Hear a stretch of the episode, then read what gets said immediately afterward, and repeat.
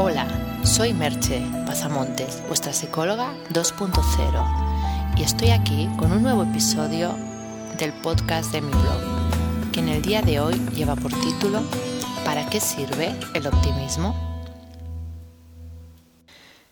Los que seguís mi blog ya sabréis que de manera cíclica vuelvo a tocar siempre el tema del optimismo. Siempre hablando del optimismo inteligente, desde ese punto de vista, no como una noñez o un ir por la vida con el lirio en la mano, pensando que ah, todo saldrá bien, todo es estupendo, todo es maravilloso. No es ese tipo de optimismo un poco naif del que hablo, ¿no? Sino de un optimismo eh, más consciente, ¿no? Más, quizás sería mejor decir, de una decisión que tomamos de encarar la vida de una determinada manera, vayan como vayan las cosas. Ese optimismo inteligente no solo nos es útil, sino que además es sano, eficiente y nos hace más felices. Porque mirar la vida de manera optimista nos ayuda a estar más pendiente de encontrar las soluciones que de buscar las faltas, a poner nuestra atención en qué podemos mejorar, a movernos hacia nuestras metas con otro ímpetu, ímpetu ya que las vemos como algo posible. Esta manera de funcionar no implica en ningún caso no tener espíritu crítico. El espíritu crítico es totalmente necesario y yo diría que en los tiempos que corren es imprescindible tenerlo. Es más bien en el sentido de no bloquearse ante las dificultades que son cosas diferentes. Una persona puede tener espíritu crítico, pero también puede intentar tirar hacia adelante aunque una situación sea dificultosa o no haya salido como esperaba. Podemos ver que hay cosas que no nos gustan o reconocer que algo no ha salido como nos hubiera gustado o como esperábamos, pero no dejamos que eso nos bloquee, que nos paralice, sino que buscamos alternativas cuando las hay y aceptamos que no siempre salen las cosas como querríamos cuando no hay más remedio es inevitable que haya momentos en que la vida nos devuelva un resultado que no era el esperado ni el deseado. No dejamos, no obstante, que esas pequeñas o grandes decepciones nos hundan, nos incapaciten para buscar otras opciones. Quizás incluso sería mejor denominarlo el optimismo del resiliente, de una persona que puede caerse pero vuelve a levantarse, una y cien veces con la esperanza de que la próxima vez las cosas saldrán mejor, con la ilusión y el convencimiento interno de que su vida puede mejorar. Hay ejemplos que resultan estremecedores de ese tipo de resiliencia, como es el caso de Víctor Frankl y su libro en el que explica lo que sucedió durante la Segunda Guerra Mundial en un campo de concentración. Si no habéis leído a Víctor Frank, eh, su libro eh, titulado El hombre en busca de sentido es un libro que merece la pena leerse, aunque eso sí lo recomiendo para un momento en el que tengas el estado de ánimo fuerte, ya que realmente es un libro duro, ¿no? aunque con una gran carga de esperanza. En los estudios de Martin Seligman, un psicólogo e investigador y uno de los que podríamos llamar padres de la psicología de la felicidad, ¿no? de la psicología positiva, encontramos, como ya desarrollé ampliamente en otro post, que las personas que se enfrentan de una manera positiva a las situaciones difíciles, de una manera optimista, tienen unas características en común, que son las siguientes. La primera, tienen la sensación de no permanencia, es decir, piensan que la situación negativa pasará, que no es algo que vaya a durar siempre, sino que es algo que pasará en algún momento. Son personas, además, que suelen hacer compartimentos estancos, de manera que aquello negativo que sucede en un área de su vida no traspase a otras. Si, por ejemplo, tienes un problema en el trabajo, no permites que ese problema enturbie también tu vida familiar, por poner un caso. ¿no? Y además son personas que intentan no personalizar ese fracaso, ese problema. Es decir, no creen que todo lo malo que les sucede es por una característica de su personalidad.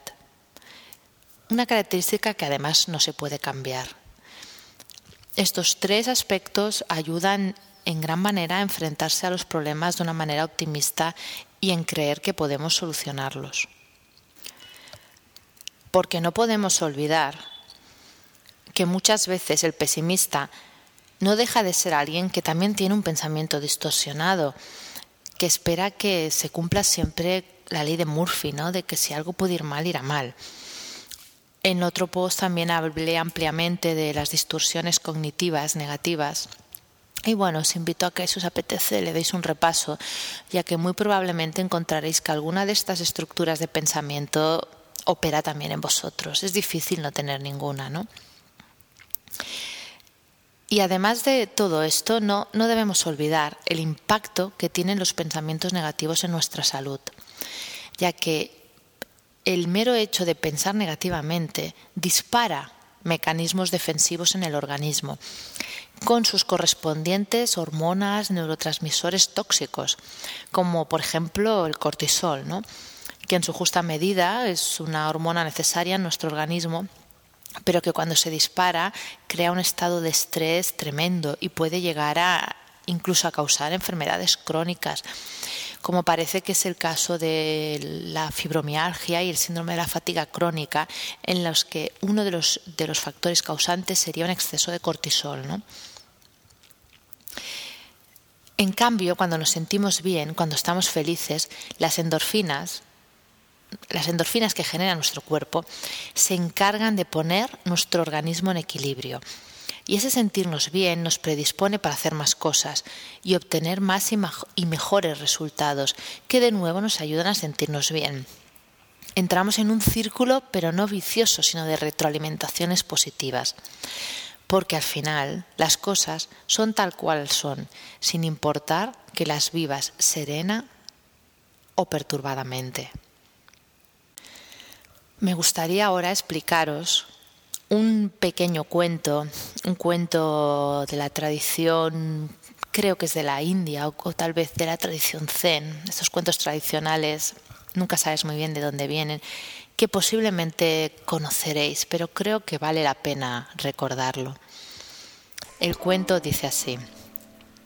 Había una vez un hombre que vivía con su hijo en una casita en el campo se dedicaba a trabajar la tierra y tenía un caballo para la labranza y para cargar los productos de la cosecha. Era su bien más preciado. Un día el caballo se escapó saltando por encima de las bardas que hacían de cuadra. Había un vecino que se percató de este hecho y corrió a la casa del hombre para avisarle. Tu caballo se escapó. ¿Qué harás ahora para trabajar el campo sin él? Se te avicina un invierno muy duro. Qué mala suerte has tenido. El hombre lo miró y le dijo, Buena suerte, mala suerte, quién sabe. Pasó algún tiempo y el caballo volvió a su redil con diez caballos salvajes más. El vecino, al observar esto, llamó otra vez al hombre y le dijo, No solo recuperaste tu caballo, sino que ahora tienes diez caballos más podrás vender y criar estos caballos. ¡Qué buena suerte has tenido! El hombre lo miró y le dijo, Buena suerte, mala suerte, quién sabe. Unos días más tarde, el hijo montaba uno de los caballos salvajes para domarlo y cayó al suelo partiéndose una pierna. Otra vez fue el vecino a decirle, ¡Qué mala suerte has tenido! Tras el accidente, tu hijo no podrá ayudarte, tú ya eres viejo y sin su ayuda tendrás muchos problemas para realizar todos los trabajos. El hombre otra vez lo miró y le dijo, Buena suerte, mala suerte, quién sabe. Pasó el tiempo y estalló la guerra con el país vecino, de manera que el ejército empezó a reclutar jóvenes para llevarlos al campo de batalla. Al hijo del vecino se lo llevaron por estar sano y al accidentado se le declaró no apto. Nuevamente el vecino corrió diciendo, se llevaron a mi hijo por estar sano y al tuyo lo rechazaron por su pierna rota. Qué buena suerte has tenido. Otra vez el hombre lo miró diciendo, buena suerte, mala suerte, quién sabe. Y con todo esto, no digo que tengamos que tener una actitud pasiva ante la vida o creer que las cosas nos caerán del cielo, sino que realmente intento expresar todo lo contrario, que afrontar las situaciones con un optimismo inteligente nos puede dar los mejores resultados. Y como siempre, termino el podcast de hoy con dos preguntas. ¿Practicas el optimismo inteligente? ¿O te justificas diciendo aquello de, ah, no haré nada porque ¿de qué va a servir hacer eso? Nos escuchamos en el próximo podcast. Bye bye.